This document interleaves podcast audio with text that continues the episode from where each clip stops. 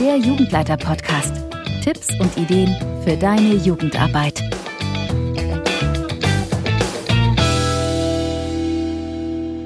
Hallo und herzlich willkommen zu dieser Ausgabe des Jugendleiter Podcasts, deinem Podcast mit Tipps und Ideen für die Gruppenstunde und das Ferienlager.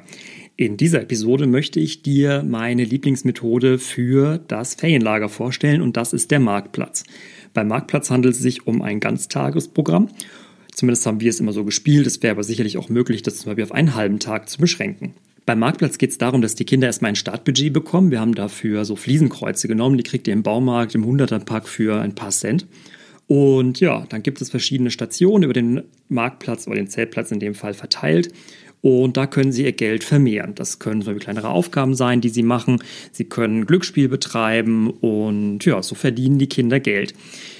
Ihr könnt dabei auch verschiedene Gaukler auftreten lassen, für die sie zahlen müssen und so. Und so gibt es ein kleines Handelssystem, mit dem Kinder Geld verdienen und zum anderen Geld ausgeben. Damit ist der Marktplatz eine schöne Methode, um euren Workshop-Tag etwas anders zu gestalten, indem ihr Neigungsgruppen anbietet. Zum Beispiel könnt ihr sagen, wenn Kinder 10 Taler oder wie ihr die Währung auch immer nennen wollt, äh, verdient haben, dann können sie Stoffbeutel bemalen, sie können etwas basteln, sie können zum Beispiel auch an einem Wellnesskurs teilnehmen oder, oder, oder. Wichtig ist, dass ihr immer darauf achtet, dass ihr auch Methoden oder Stationen anbietet, wo Geld, bei denen Geld verdient werden kann. Also zum Beispiel, dass ihr auch so kleinere Aufgaben habt, dass ihr, wir haben zum Beispiel Dosenwerfen als Station gehabt. Das Mitmachen kostet einen Taler. Und wenn von den sechs Dosen mindestens vier abgeräumt sind, dann kriegen sie drei Taler. Und so können Kinder spielerisch ihr Geld vermehren. Wenn Kinder kein Geld mehr haben, das sollte ihr natürlich dann im Blick behalten, dann sollte es irgendwie immer die Möglichkeit geben, auch ohne dass Taler bezahlt werden, Geld verdient werden kann und dass so auch das Wirtschaftssystem am Laufen bleibt. Der Marktplatz ist damit also eine relativ selbstorganisierte Methode. Die Kinder entscheiden selbst, woran sie teilnehmen wollen, was sie machen wollen oder ob sie zwar wie sich auch etwas zurückziehen wollen. Je länger ihr den Marktplatz gestaltet, umso mehr Möglichkeiten habt ihr. Zum Beispiel haben wir es auch schon als Ganztagesmethode gehabt. Dann mussten die Kinder auch für ihr Mittagessen mit den Talern bezahlen.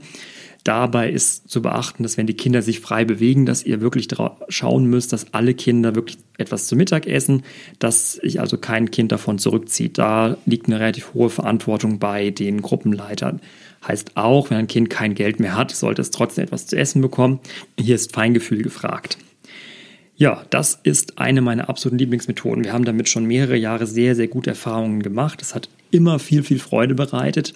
Ihr könnt ganz verrückte Charaktere dabei mit auftauchen lassen. Ähm, ihr könnt komische Aufgaben etwas integrieren. Ihr könnt ähm, Taler verschenken. Ihr könnt ähm, Taler verstecken, dass die gesucht werden müssen. Und ja, dieses System könnt ihr auch über mehrere Tage ziehen, dass an einem Tag Geld verdient werden kann, das am nächsten Tag ausgegeben wird. Ähm, da ist also wirklich viel Spiel, viel Musik drin und eurer Kreativität sind nahezu keine Grenzen gesetzt.